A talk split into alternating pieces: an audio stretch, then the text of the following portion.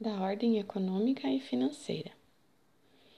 Uh, a Revolução Francesa ela trouxe é, as ideias liberais, né, prevalecendo, e em decorrência dessas ideias liberais trouxe também a ideia de afastar o Estado, é, a intervenção do Estado na economia e consagrou as ideias do Adam Smith, é, ideias no sentido do que de que o Estado tinha sim o dever de proteger a sociedade da violência, da invasão, é, proteger cada um dos cidadãos, dos membros dessa sociedade da injustiça, da opressão, é, e também a questão de, é, de, de proteger né, esses indivíduos, o dever de praticar e manter políticas públicas, no entanto, quando necessárias né, que não é, cuidasse de interesses essencialmente individuais, que não interessasse individualmente a um é, membro dessa sociedade, mas a sociedade como um todo.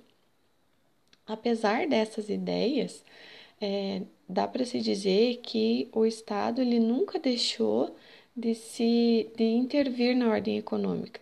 Alguns momentos ele interviu de, de, em maior ou em menor grau, mas historicamente falando, é, não se tem nenhum momento que se diga que não houve, o Estado se absteve de intervir por completo na economia ou na ordem econômica. Né? Sempre o Estado interviu ou em maior ou em menor grau.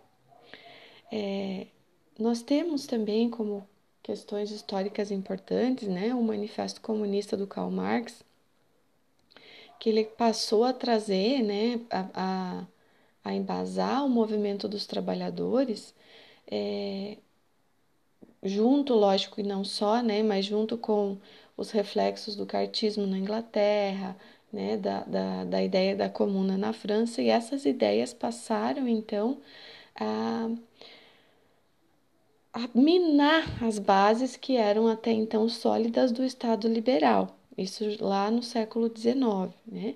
E a partir da Constituição, ou com a, a Constituição Alemã de 1919, houve então uma, um aumento, uma crescente na constitucionalização do Estado Social de Direito. Por quê? Porque essa Constituição ela consagrou os direitos sociais e ela trouxe então uma previsão é, de, de aplicação, de realização por parte das instituições, por parte do Estado, que estariam encarregadas então dessa missão.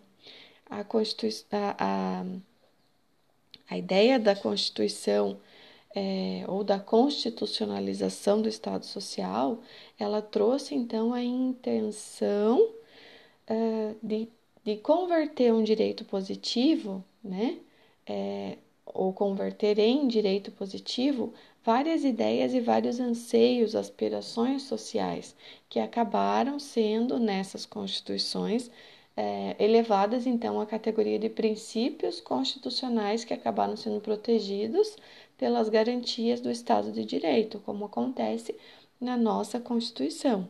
Né? É, e aí ela trouxe também a necessidade de regulamentação, né, uh, de uma maior intervenção estatal na economia, por, é, por, por consequência ou como pressão da própria corrente política nas assembleias constituintes.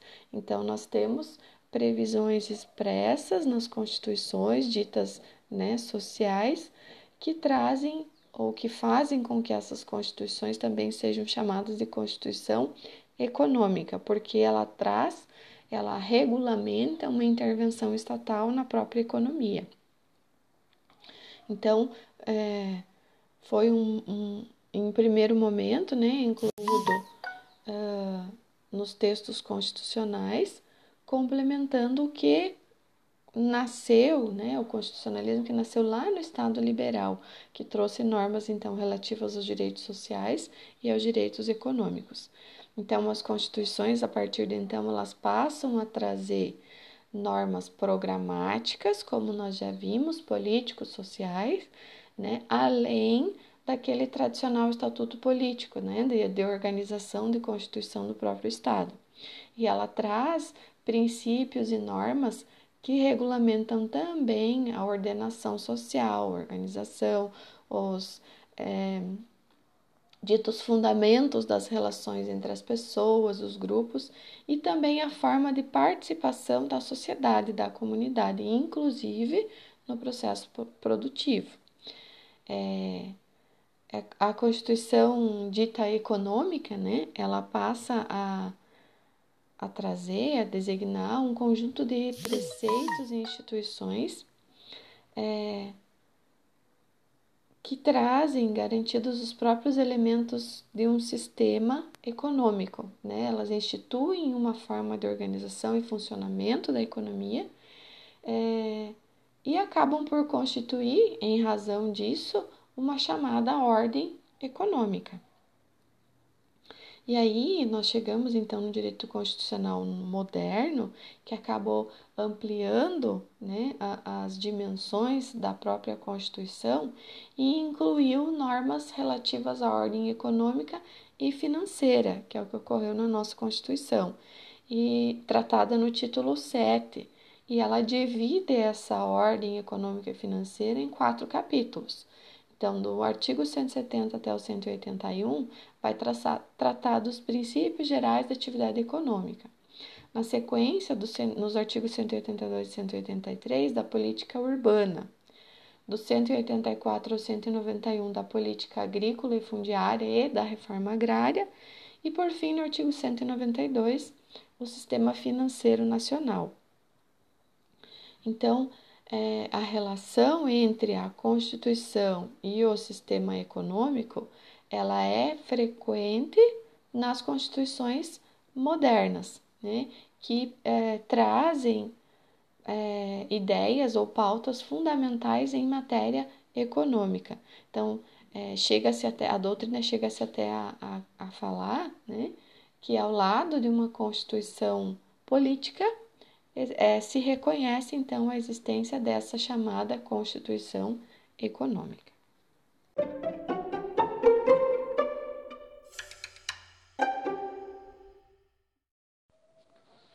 Agora nós vamos tratar um pouquinho dos princípios gerais da atividade é, econômica. O artigo 170 ele inaugura o título 7 que trata né, da atividade ou da ordem econômica e financeira e uh, no caput do próprio artigo, nós verificamos que é, o constituinte ele optou pela escolha do modelo capitalista de produção, ou também, lá segundo o artigo 219, né, chamado de economia de mercado. E é, pode-se dizer assim que o núcleo desse sistema capitalista é a livre iniciativa. E aí, é, com analisando o próprio texto do artigo, no caput do artigo 170, nós vemos então quatro princípios que consagram então a ordem econômica. Eles estão previstos no caput. Quais sejam a valorização do trabalho humano, a livre iniciativa, a existência digna é, e em conformidade né, com os ditames da justiça social. Então, esses quatro princípios, eles é, demonstram, eles apontam no sentido de que há uma, uma possibilidade ampla de o Estado intervir na economia e não apenas em situações que são absolutamente excepcionais, né? É, conforme parte da doutrina classifica que o sistema capitalista brasileiro ele tem diversos graus de intervenção do Estado, né? E o que se chega até falar ou, ou se mencionar, né, a existência de uma forma de economia mista aqui no nosso país. Por quê? Porque a, o título, né, que trata da ordem econômica na Constituição, ele tem é, princípios e traz soluções contraditórias. Por quê? Porque em alguns momentos ele vai tratar, né, é, analisando o próprio texto com rumo ao capitalismo neoliberal, traz valores né, fundamentais ligados a esse sistema. E em outros momentos, conforme veremos, ele vai no sentido do intervencionismo, né, com, com características assim, trazendo elementos socializadores. Então, nesse sentido é que a doutrina coloca que o sistema capitalista brasileiro teria uma forma de economia mista. É, no entanto, né, fora essas é, considerações da doutrina, o texto constitucional de 1988 ele consagrou uma economia descentralizada, características então, né? Uma economia descentralizada, uma economia de mercado e que está sujeita à forte atuação do Estado. Em que sentido? Com um caráter normativo que vai é, ditar as normas, né, desse, desse mercado e regulador. Então, ela permite que o Estado, é, inclusive, explore de forma direta atividade econômica quando for necessário. É, não lógico em todos os ramos da economia, mas quando necessário para a questão da segurança nacional ou para um é, relevante interesse coletivo. Uh, o artigo 170 ele também uh, trouxe, além desses quatro grandes princípios, né, a ordem econômica com base na valorização do trabalho e na livre iniciativa, uh, ele também trouxe a finalidade da ordem econômica constitucional. Então, qual seja garantir a existência digna, né? Lógico, complementando de acordo ou conforme os ditames da justiça social. Então, a finalidade da ordem econômica trazida lá também no artigo 170 é garantir a existência digna. Uh, além né, desses, dessa finalidade, desses princípios, a Carta Magna também ela trouxe, uh, assegurou a todos o livre exercício de qualquer atividade econômica. Isso a gente já viu lá no artigo 5 né, independente de autorização. Então, qualquer cidadão ele pode exercer qualquer atividade econômica sem necessidade de autorização, lógico que salvo nas situações ou nos casos previstos em lei. Então, é, é livre o exercício de qualquer profissão, de qualquer atividade, né? Ressalvados os casos previstos em lei. Uh, e aí, então, uh, no, no enunciado no texto constitucional, nós temos princípios e nós temos é, que são valores. Por exemplo, soberania nacional, propriedade privada, livre concorrência. Então, esses são os chamados princípios valores. Tem também é, princípios intenções, né, que são ligados à ideia da finalidade, da intenção do Estado, que é o que? Redução da desigualdade regional, busca do pleno emprego, tratamento favorecido para empresas, né, função social da propriedade e também tem princípios de ação política. Então, nós podemos classificar, né, os princípios nesses três ramos: os princípios valores, os princípios intenções e os princípios de ação política, que é a ideia da atuação então do Estado nesse sentido, né, por meio da defesa do consumidor, da defesa do meio ambiente. Uh, são princípios gerais da atividade econômica.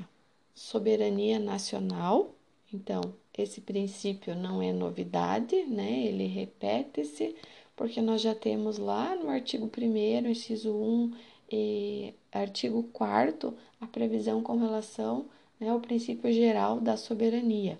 Então, aqui, esse princípio lógico tem ênfase na área econômica, mas ele é um princípio que vem desde lá do artigo 1 artigo 4 da Constituição. Uh, outro princípio geral da atividade econômica é o princípio da propriedade privada. Então, é aquele princípio é, que que é um corolário, que ele é um, um complemento, né, dos direitos individuais que a gente já viu previstos lá no artigo 5 é, inciso 22, 24, 25. Então, o que que, o que, que nós temos nesses, nesses incisos? Então, são os princípios que vão tratar uh, são os incisos que vão tratar né, da garantia do direito de propriedade, de que a propriedade tem que atender a sua função é, social, né? Os casos de desapropriação. Então, nós temos aí é, esse princípio da propriedade privada, né? Consagrado aqui também na, no título né, da, da atividade econômica. Uh, o próximo princípio, então, é o princípio da função social da propriedade, que também é um corolário do que nós temos lá no artigo 5, inciso 23, e também no artigo 186 da Constituição Federal. Então, aquele princípio que diz que toda propriedade ela deverá é, respeitar, né, ou a cumprir uma função social, seja ela rural, seja ela urbana. Então, é essa a ideia desse princípio. Na sequência, nós temos o princípio da livre concorrência, ou seja, a possibilidade de, de, de, de livre manifestação da liberdade de iniciativa. Então, é, inclusive, né, a lei ela deve reprimir o abuso do poder econômico é, nas situações em que a gente vê que se, se busca é, eliminar a concorrência, né, por meio da, da dominação do mercado ou o, o aumento arbitrário dos lucros. Então, isso a gente tem lá no artigo 173, parágrafo 4. Além do princípio da, da livre concorrência, a gente tem a questão né, do princípio da defesa do, do consumidor, né, que é garantida pelo próprio Estado, inclusive por meio né, do Código de Defesa do Consumidor, e também a defesa do meio ambiente. A gente vê que a Constituição ela trata de forma geral, né, de forma ampla, a defesa do meio ambiente, lá uh, no título 8, que trata da ordem social, né, artigo 225. Então, é, inclusive com essa finalidade né, de defesa do meio ambiente, a emenda constitucional 42 de 2003 ela ampliou a defesa do, do meio ambiente, trazendo, incluindo, né, como princípio da ordem econômica, a possibilidade de se tratar de forma diferenciada é, os produtos e serviços, né, o processo de elaboração, prestação, conforme o impacto ambiental que eles causem. Então, foi uma questão voltada né, para esse princípio da defesa do meio ambiente. É, o outro princípio, então, é o princípio da redução das desigualdades regionais e sociais, que é um princípio que nós temos já consagrado né, como um objetivo fundamental da República Federativa do Brasil, lá no artigo 3, inciso 3. Então, aqui ele aparece também é, relacionado entre os princípios da ordem econômica. Ainda, busca do pleno emprego uh, e tratamento favorecido para as empresas de pequeno porte, constituídas sob as leis brasileiras que tenham sua sede e administração no país. Então, é, tem essa, essa novidade ou essa característica ou esse incentivo né, para as empresas de pequeno porte por meio de um tratamento diferenciado, um tratamento favorecido né, é, para essas empresas na, ditas empresas nacionais, né, que são aquelas constituídas sobre as leis é, brasileiras.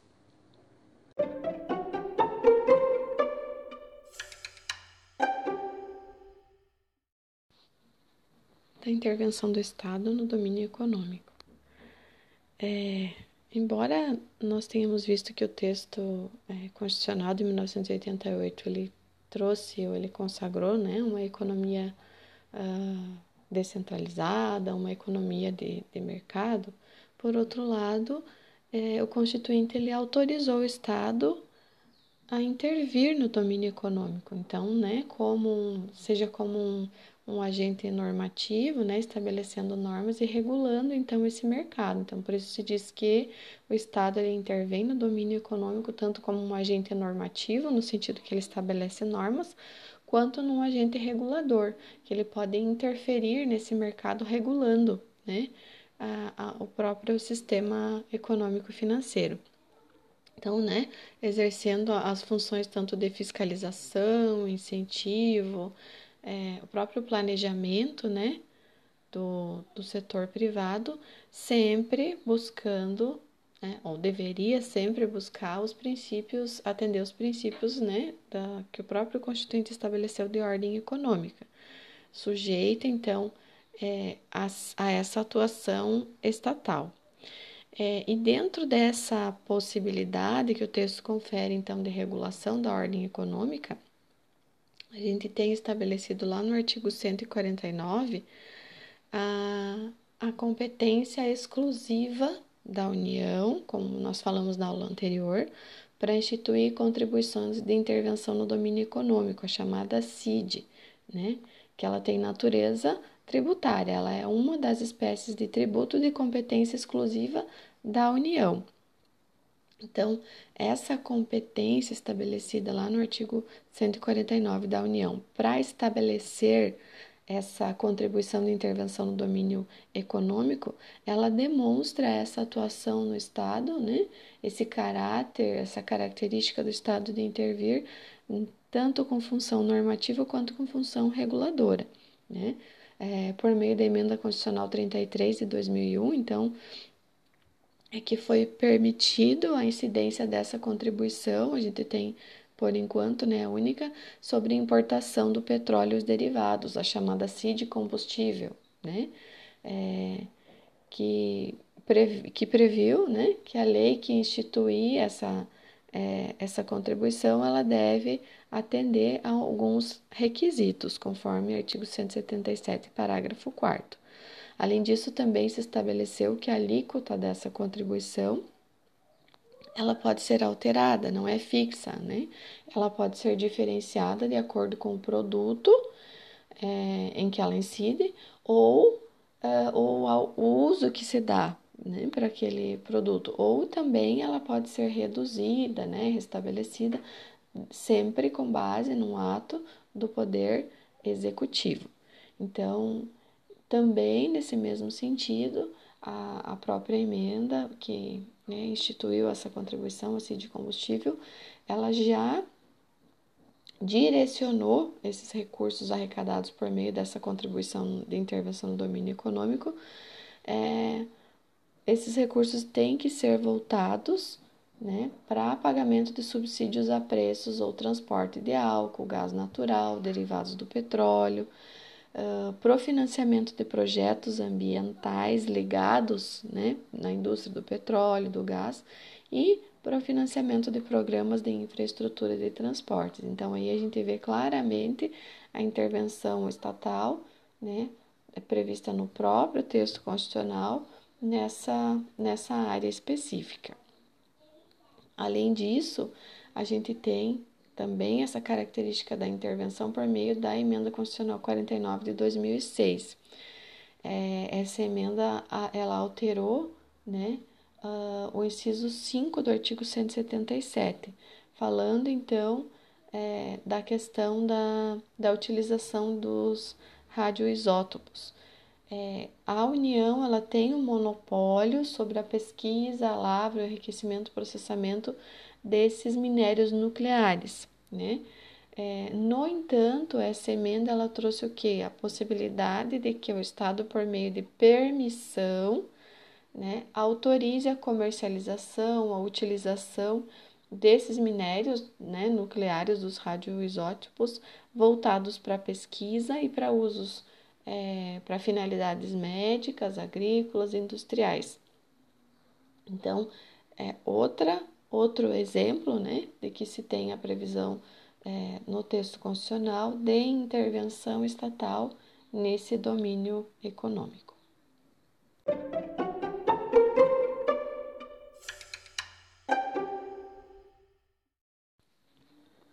Continuando o estudo do, da ordem econômica e financeira, nós temos no artigo 182 que vai tratar da questão da política urbana. É, o que, que, seria a política urbana? Então, conforme é, o próprio José Afonso da Silva, a política urbana nada mais é do que um conjunto de normas, né, que visa o que? Tem a finalidade de organizar os espaços habitáveis de modo a propiciar melhores condições de vida ao homem na comunidade.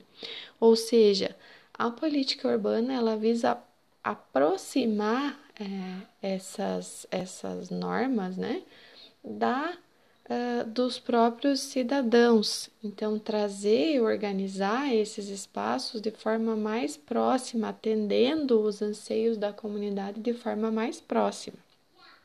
Então, a gente tem a previsão constitucional dessas normas de organização do espaço urbano, chamadas normas urbanísticas, né?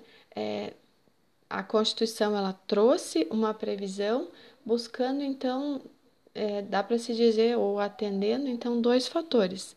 Primeiro, a Constituição ela vai estabelecer regras gerais, regras básicas dessa organização, dessa política urbana.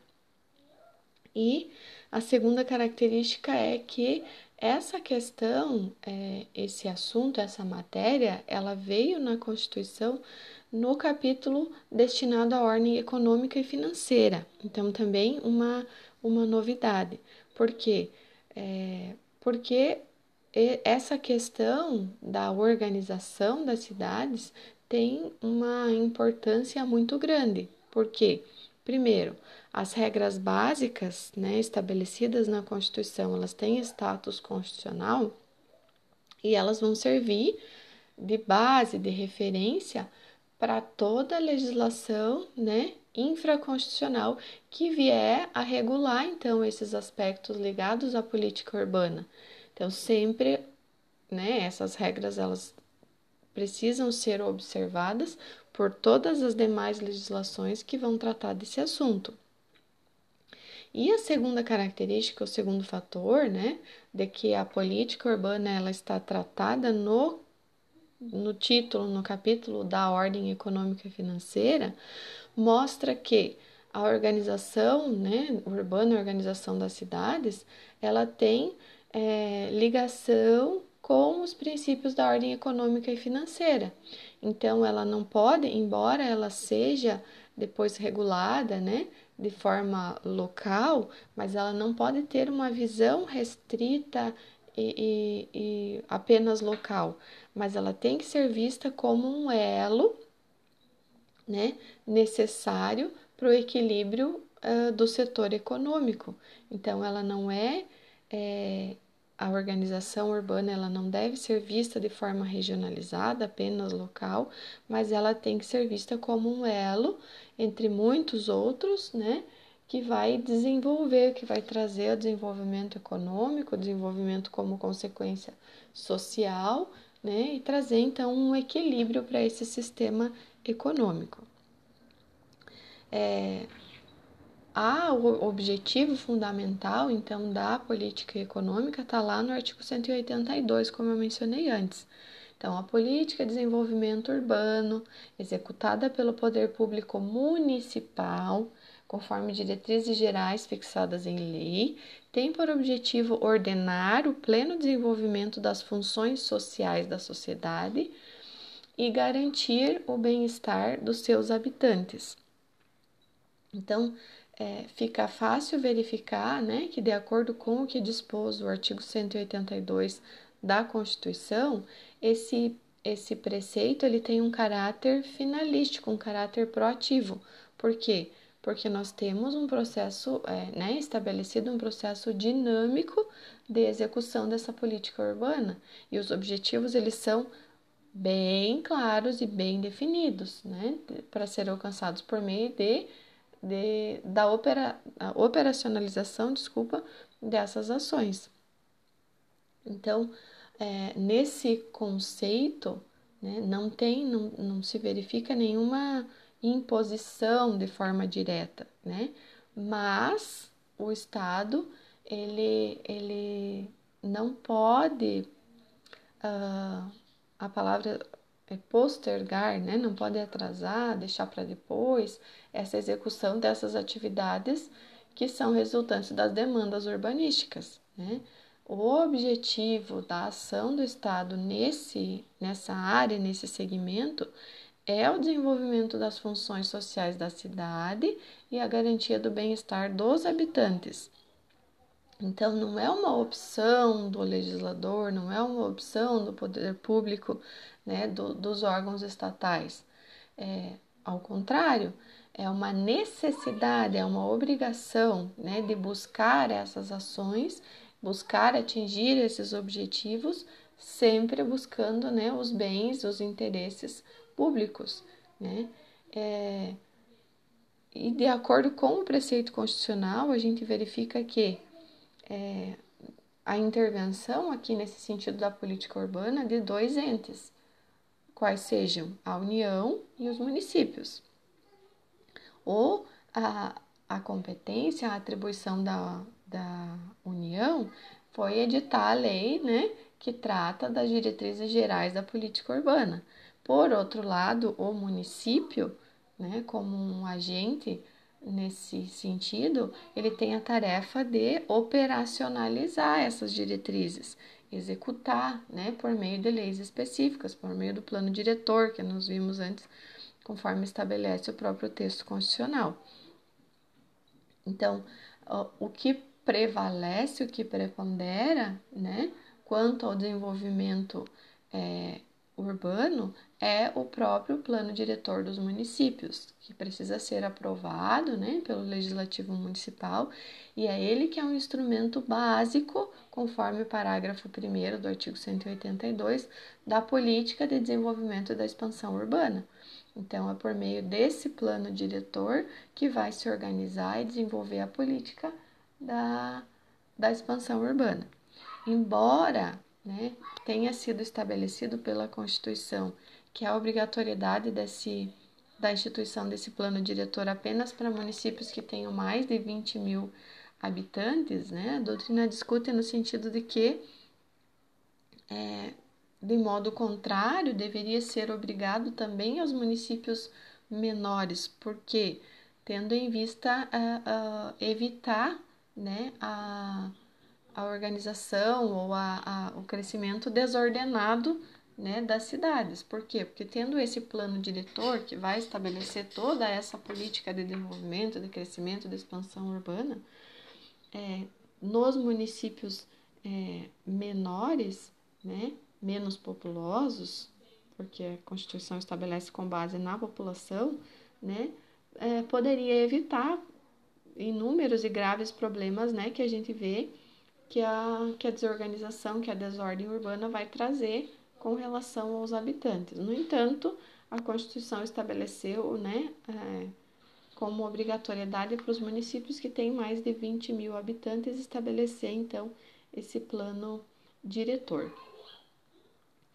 É, no uh, parágrafo 2 do artigo 182 também, nós temos então a propriedade é, sendo, sendo encarada né, como uma sob a ótica urbanística.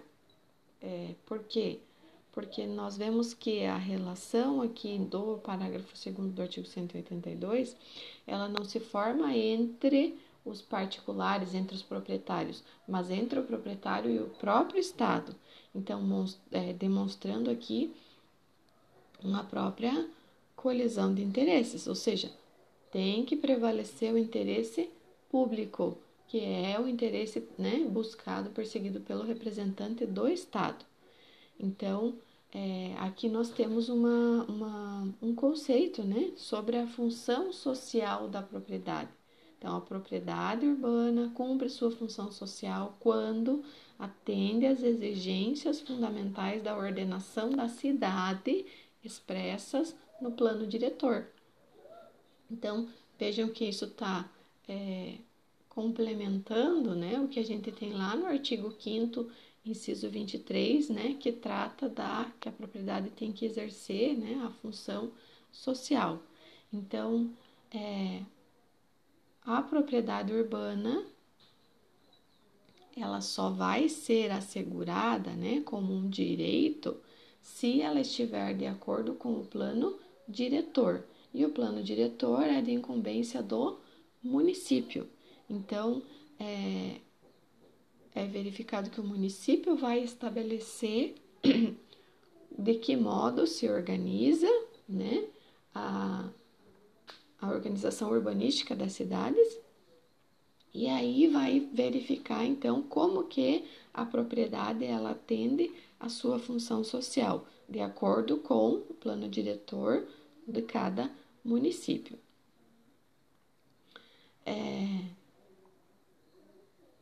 Ainda é importante mencionar aqui, né, que uh, a questão da adequação do imóvel com base no plano diretor, ela vai trazer, é, ela vai acarretar para o proprietário algumas providências, né, que podem ser, e elas vão estar previstas aí no plano diretor, desde a questão do, parcelamento ou a edificação compulsória, né? Uh, como imposição IP, é, do IPTU progressivo, ou seja, o IPTU vai aumentando de acordo com o tempo se essa propriedade não atinge ou não cumpre com a sua função social, né, no sentido da natureza extrafiscal e social aqui desse tributo, e podem culminar inclusive com a desapropriação do imóvel. Lógico que, né, com pagamento é, relativo ao, ao proprietário, né?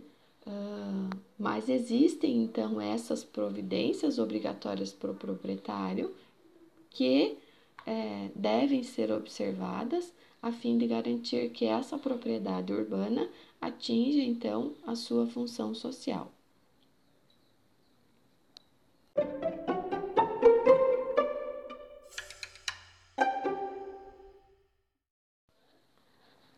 Política agrícola fundiária e da reforma agrária.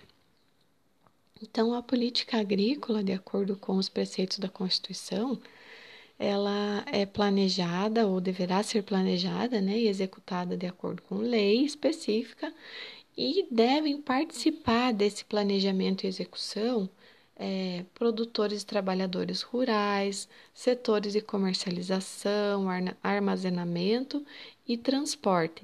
E é, essa participação né, é de fundamental importância e deve levar em conta, primeiro, é, instrumentos de crédito e instrumentos fiscais para incentivo dessa política e dessa atividade urbana. Uh, tem que levar em conta os preços, né, que precisam ser compatíveis tanto com os custos da produção, é, tendo em vista a garantia da comercialização desses produtos, é, o incentivo né, à pesquisa, à tecnologia, também a assistência técnica e a extensão rural, o seguro agrícola, o cooperativismo, a eletrificação rural e irrigação e a habitação para o trabalhador rural.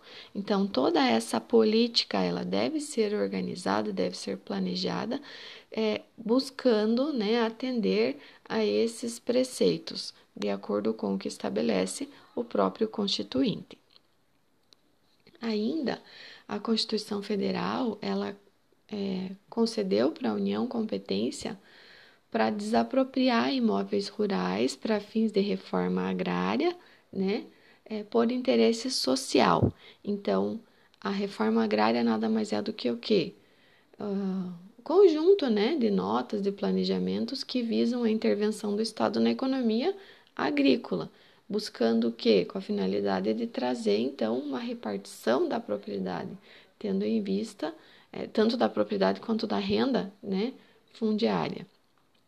Então, esse procedimento expropriatório por parte do Estado para fins da reforma agrária, ele, lógico, precisa respeitar né, o devido processo legal, tem que haver uma vistoria, uma prévia notificação para o proprietário. Por quê? Porque o proprietário vai acabar sendo privado dos bens particulares. Então, para que ocorra essa expropriação para fins de reforma agrária, né, é, são exigidos alguns requisitos.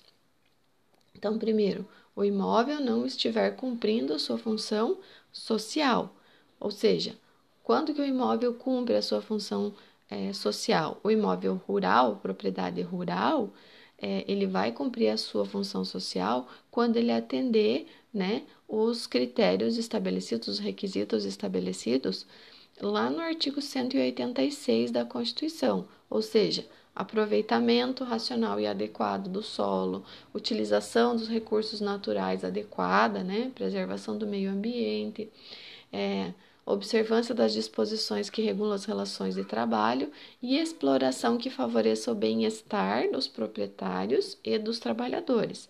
Então, esses são os requisitos que precisam ser atendidos para que a propriedade rural atenda né, a sua finalidade, a sua função social. É, além disso, então, é, essa desapropriação, essa chamada expropriação-sanção, ela vai ser uma forma, uma modalidade prevista na Constituição, mas em caráter excepcional de intervenção do poder público na propriedade privada. Então, somente quando ela não está cumprindo a sua função social. Outro requisito que autoriza essa expropriação: prévia e justa indenização em títulos da dívida agrária. Então, é, o orçamento né, uh, da União vai fixar todo ano o volume, então, dos chamados títulos da dívida agrária, que são esses títulos que vão indenizar esses proprietários. E aí fixa também, por meio do orçamento, os recursos né, que vão atender essa reforma agrária. Além disso, indenização em dinheiro das benfeitorias úteis e necessárias. Então, o proprietário vai ser indenizado pelas benfeitorias que ele estiver realizado nesse imóvel rural. É, edição de decreto que, então, por meio de decreto, tem que declarar aquele imóvel como de interesse social para fins de reforma agrária. Esse decreto tem que autorizar a União a proporação de desapropriação. Antes da edição desse decreto, não pode se falar em desapropriação desse imóvel rural. Uh, aqui também é assegurado isenção de impostos sejam de caráter federal, estadual ou municipal, para transferência desses imóveis, né? Os imóveis que foram é, desapropriados para fins de reforma agrária, eles são isentos, então, de qualquer imposto em qualquer uma das esferas.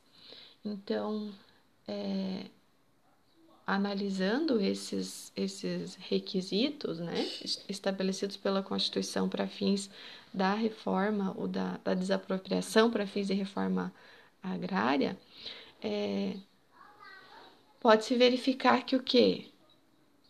Tem um, um tratamento especial para a propriedade produtiva, porque a propriedade produtiva não pode ser desapropriada. E além disso, se exige então a edição de lei né, que estabeleça quais os requisitos para o cumprimento da função social. Então, nesse sentido, né, a Constituição trouxe uma proteção a essa propriedade rural produtiva.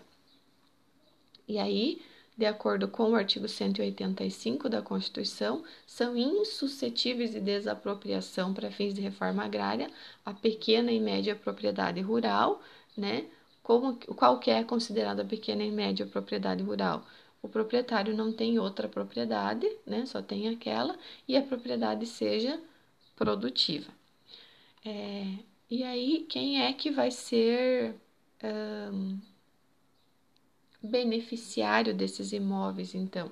Segundo o artigo 189, né, uh, quem vai ser beneficiário desses imóveis rurais são homens, mulheres, independente se casado, solteiro, enfim, né, que vão receber um título de domínio ou de concessão de uso, né, com cláusula, então, de que esses é, imóveis eles não podem ser negociados pelo prazo de 10 anos. Então, quem recebe esses imóveis recebe um título né, de domínio ou um título de concessão de uso que não pode, é, com cláusula né, de impossibilidade de negociar por no mínimo é, ou pelo prazo né, de 10 anos.